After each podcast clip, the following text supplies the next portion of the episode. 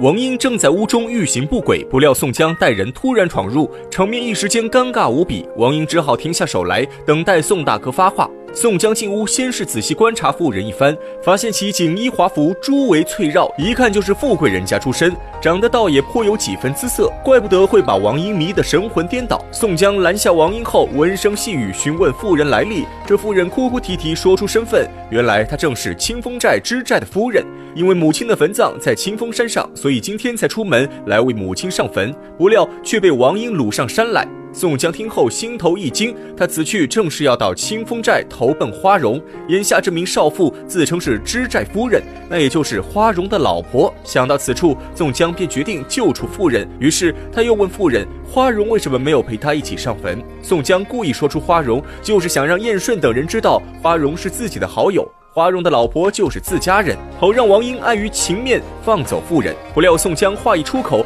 妇人却说自己不是花荣的妻子。宋江一听，心中纳闷，连忙问其究竟。少妇这才说出其中缘由：原来清风寨有两个支寨，一文一武。武官之寨是花荣，而文官之寨叫刘高。这少妇正是刘高的妻子。宋江听后恍然大悟，他初到此处不知其中底细，被夫人一说，这才明白过来，原来自己认错了人。可宋江心思活泛，此时已在心中暗自思考。他想着，妇人虽然不是花荣的妻子，但刘高与花荣都是清风寨之寨，平时关系肯定不错。如果自己救了这妇人，那也算是帮了花荣的忙。想到此处，宋江更加坚定了救人之心。于是宋江拉过王英，让他放妇人离开。可王英是个好色之徒，看着妇人长得漂亮，舍不得放手，死活要留下妇人当自己的压寨夫人。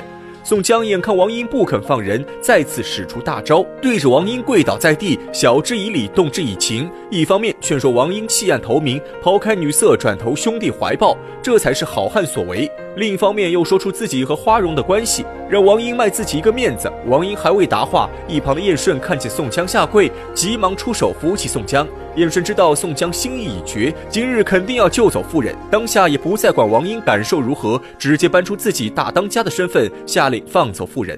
这妇人自知得救，对着宋江千恩万谢后，火速下山逃回家中。王英眼看到嘴的鸭子飞了，心中又气又恨，闷闷不乐。宋江自知理亏，便当场许诺王英，日后肯定会给他找一门亲事。王英不敢反抗大哥，只能强颜欢笑答应下来。他只当宋江是说一句玩笑话，却不想宋江在日后还真给他找了个老婆。当然，此乃后话不提。经过这段小插曲后，宋江又在清风山住了五六天。这日，宋江想起花荣，便要辞别众人，前往清风寨。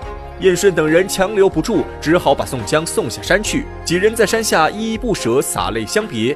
看着偶像大哥的身影越走越远，燕顺等人的心中怅然若失。再说，宋江自离了清风山，急行半日，已赶到清风寨花荣住处。门口的军士问过宋江姓名后，入寨禀告。不消片刻，一人匆匆忙忙奔出寨门，看到宋江后，二话不说，纳头便拜。宋江急忙上前扶起对方。仔细一看，来人正是清风寨五支寨花荣。只见花荣生得唇红齿白，风流倜傥，眉飞入鬓，细腰圆臂，六分武气，四分秀气，端的是相貌堂堂，一表人才。兄弟二人久别重逢，皆大欢喜。花荣喊过几个军士，帮宋江拿了行李，拉着宋江走入屋中，扶着宋江坐下后，花荣对着宋江又拜了四拜，这才起身互诉思念之情。原来这花荣与宋江乃是旧识，关系极为要好，但二人境遇却是天差地别。花荣乃是名将之后，从小熟练武艺，尤其一手剑法更是出神入化，百步穿杨，剑无虚发，因此被人叫做小李广花荣。除此之外，花荣还善使一杆银枪，上阵杀敌，攻无不克，又被人叫做银枪手。他与宋江一别五年，时常给宋江写信，寄托相思之情。后来闻听宋江杀了阎婆惜，逃亡江湖，花荣更是日思夜想，心急如焚，时时刻刻担忧宋江的安危，连写数封信让宋江来自己寨中避难。如今终于等到了宋江，花荣心急若狂，先是吩咐手下给宋江洗漱更衣，之后又摆下一桌酒菜宴请宋江。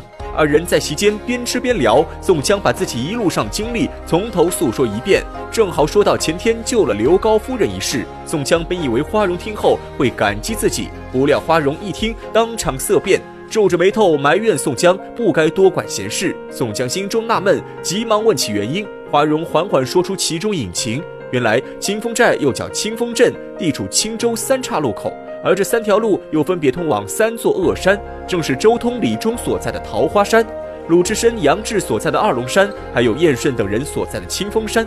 这三个地方都是穷山恶水、强盗猖獗，因此官府在清风镇上设立兵寨，一是为了保佑附近的几千余户百姓，二是为了屯养兵马，三是为了抵抗强盗。